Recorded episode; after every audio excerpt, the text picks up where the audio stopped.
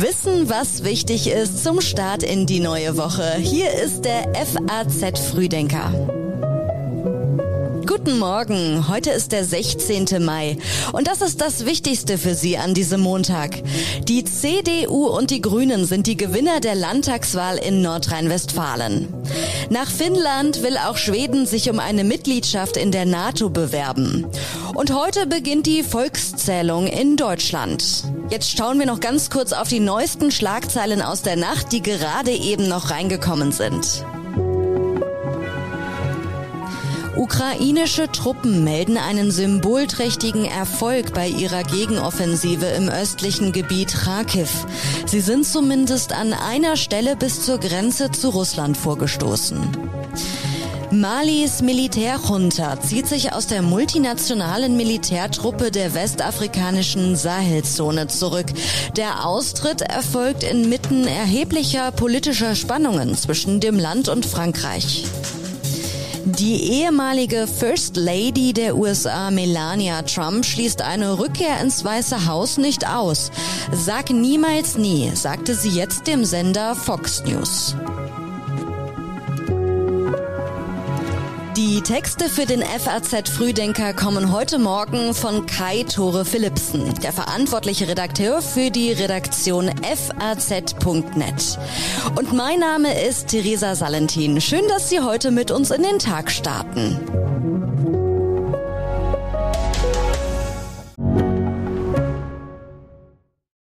Kennst du schon aus Regierungskreisen? Den Podcast der Bundesregierung? Hier erfährst du, wie man sich die Arbeit der Bundesregierung vorstellen muss. Wir schauen, nein, wir hören in den Maschinenraum. Wie werden Entscheidungen getroffen? Und warum so und nicht anders? Themen, Ereignisse, Termine, Alltägliches. Über all das reden wir in Ausregierungskreisen. Jetzt reinhören, überall da, wo es Podcasts gibt.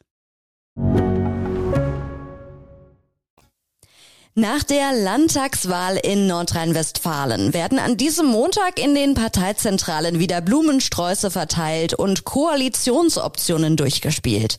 Es geht um eine neue Regierung im bevölkerungsreichsten Bundesland. Schwarz, Grün oder Ampel. Sollen die Grünen nach ihrem Erfolg mit der siegreichen CDU ein Bündnis eingehen und Schwarz-Grün in NRW ausprobieren? Oder dringt die Grünen-Parteiführung aus bundespolitischen Gründen Gründen auf eine Absage an die Konservativen und plädiert dagegen für eine Ampelkoalition auch in Düsseldorf. Für eine Verbindung von Grünen und CDU spricht der Erfolg beider Parteien. Ministerpräsident Hendrik Wüst, der sein Amt erst vor wenigen Monaten von Armin Laschet übernommen hat, verbesserte das CDU-Ergebnis um über zwei Prozentpunkte auf über 35 Prozent. Wüst sagte am Abend, die Menschen haben uns ganz klar zur stärksten Kraft gemacht. Das ist der Auftrag, eine künftige Regierung zu bilden und zu führen. Der grünen Spitzenkandidatin Mona Neubauer gelang sogar fast eine Verdreifachung der Stimmenanteile auf über 18 Prozent. Was für ein Vertrauensvorschuss, ihr Lieben! Vertrauensvorschuss gegenüber den Grünen in Nordrhein-Westfalen ausgesprochen haben. Danke an alle Wählerinnen und Wähler unseres starken Landesverbandes. Vielen Dank. Die hohen Zustimmungswerte für Bundeswirtschaftsminister Robert Habeck und Deutschlands Außenministerin Annalena Baerbock dürften den NRW-Grünen ebenfalls geholfen haben. Für die SPD ist es nach dem Erfolg im Saarland die zweite Niederlage bei der Landtagswahl in diesem Jahr. Die Auswahl der Spitzenkandidaten in Schleswig-Holstein und NRW, die die Landesverbände zu verantworten haben, ist ein Grund für die schwachen Ergebnisse. Aber für Rückenwind in den Ländern hat auch Bundeskanzler Olaf Scholz in den letzten Wochen nicht gesorgt. Noch schlimmer als die SPD trifft es die dritte Ampelpartei, die FDP. Nur knapp wurde das Scheitern an der 5-Prozent-Hürde vermieden. Parteichef und Bundesfinanzminister Christian Lindner sagte am Abend, wir haben eine man muss es so sagen, desaströse Niederlage heute Abend zu verzeichnen.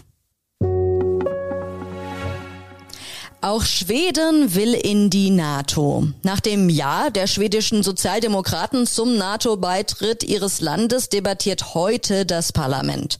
Schon morgen könnte Schweden gleichzeitig mit Finnland einen Beitrittsantrag stellen. Das Votum der schwedischen Regierungspartei macht den Weg frei für einen Beitrittsantrag des Landes. Wie schwer sich die Partei mit ihrem Votum getan hat, ist auch daran abzulesen, dass sie auch bei der NATO-Mitgliedschaft keine Atomwaffen im Land akzeptieren will. Dauerhafte NATO-Stützpunkte sind im Land ebenfalls nicht erwünscht. Im Gegensatz zu ihren skandinavischen Nachbarn Norwegen, Island und Dänemark waren Schweden und Finnland jahrzehntelang bündnisfrei. Für beide Länder wäre ein NATO-Beitritt historisch. In Finnland gilt die Zustimmung des Parlaments als Formsache und auch in Schweden dürfte mit der Zustimmung der Sozialdemokraten der entscheidende Schritt vollzogen sein. Die finnische Regierungschefin Sanna Marin betonte, dass sich mit dem Angriff Russlands auf die Ukraine alles verändert habe. Schwedens Ministerpräsidentin Magdalena Andersson äußerte sich ähnlich. Zeitenwende auf Skandinavisch. Aus dem Osten der Ukraine werden weiterhin schwere Kämpfe gemeldet. Dem ukrainischen Militär gelingt es offenbar, die russische Offensive zu bremsen. Der britische Geheimdienst geht davon aus, dass die russischen Truppen auch in der Ostukraine herbe Verluste erleiden. Deswegen habe die Offensive an Schwung verloren. Auf vom ukrainischen Militär veröffentlichten Luftaufnahmen sind am Ufer des Flusses Siversky Donetsk viele zerstörte russische Panzerfahrzeuge zu sehen. Russland versucht seit Wochen vergeblich, den Fluss zu überqueren. Von anderen Orten in der Ostukraine werden aber auch russische Erfolge gemeldet. Den militärischen Wendepunkt des Krieges sagt der Chef des ukrainischen Militärgeheimdienstes für die zweite Augusthälfte voraus. Er erwarte noch vor Jahresende eine russische Niederlage. Die ukrainische Armee ist übrigens weit von Mariupol entfernt und hat aktuell keine Chance, die Stadt zu erreichen. Auch eine Verhandlungslösung für die im Stahlwerk eingeschlossenen ukrainischen Kämpfer ist zurzeit nicht in Sicht.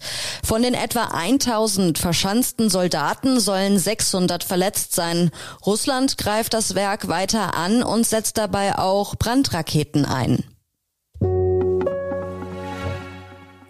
Die Bahn ist pünktlich, zumindest in Bezug auf das 9-Euro-Ticket. Doch drei Länder drohen im Bundesrat in dieser Woche mit Blockade. Sie fordern mehr Geld vom Bund. Vorausgesetzt, Bundestag und Bundesrat stimmen in dieser Woche zu, dann kann das Ticket ab dem 23. Mai verkauft werden. Das hat die Deutsche Bahn mitgeteilt. Die Bahn-App, Webseite, Automaten und alle Verkaufsstellen seien bereit. Mit dem 9-Euro-Ticket können Kunden im Juni, Juli und August jeweils für 9 Euro bundesweit den öffentlichen Nahverkehr nutzen. Der Bund will die prognostizierten Mindereinnahmen von 2,5 Milliarden Euro den Ländern erstatten. Das 9-Euro-Ticket ist ein Teil des Entlastungspaketes, das die Bundesregierung wegen der enorm gestiegenen Energiekosten beschlossen hat. Mehrere Bundesländer kritisieren, dass die Maßnahme lediglich kurzfristige Effekte habe, die finanziellen Probleme des öffentlichen Nahverkehrs aber nicht langfristig lösen werde. So ist von einem dreimonatigen Trostpflaster und einem Strohfeuer die Rede. Auch die Kostenerstattung wird als zu gering kritisiert. Neben den Mindereinnahmen gebe es einen Mehraufwand für zusätzliche Busse und Züge und höhere Energiekosten. Auch diese Kosten müsse der Bund tragen, heißt es. An diesem Montag beginnt die Volkszählung in Deutschland und mehr als 30 Millionen Menschen werden bundesweit befragt. Ob man am Zensus teilnehmen will, kann man sich aber nicht aussuchen. Das Statistische Bundesamt hat darauf hingewiesen, dass Bürger, die angefragt werden, antworten müssen. Wer nicht reagiert, wird zunächst daran erinnert, kommt er auch nach mehrfacher Aufforderung der Auskunftspflicht nicht nach, drohen Zwangs- und Bußgelder. Der Zensus ist zweigeteilt. In einem Teil geht es um Personen, im anderen um Gebäude und Wohnungen. Etwa 10 Millionen zufällig ausgewählte Menschen werden bis Mitte August befragt. Und dabei geht es um Name, Geschlecht, Familienstand und Staatsangehörigkeit. Ein Großteil der Teilnehmer muss auch Auskunft über seinen Schulabschluss und Beruf geben. Besitzer oder Verwalter von Wohnraum müssen Auskunft über ihre Wohnungen oder Gebäude geben und zum ersten Mal werden die Netto-Kaltmiete, die Dauer und Grund für Leerstand abgefragt. Das Statistische Bundesamt will auch wissen, welche Heizung im Keller steht.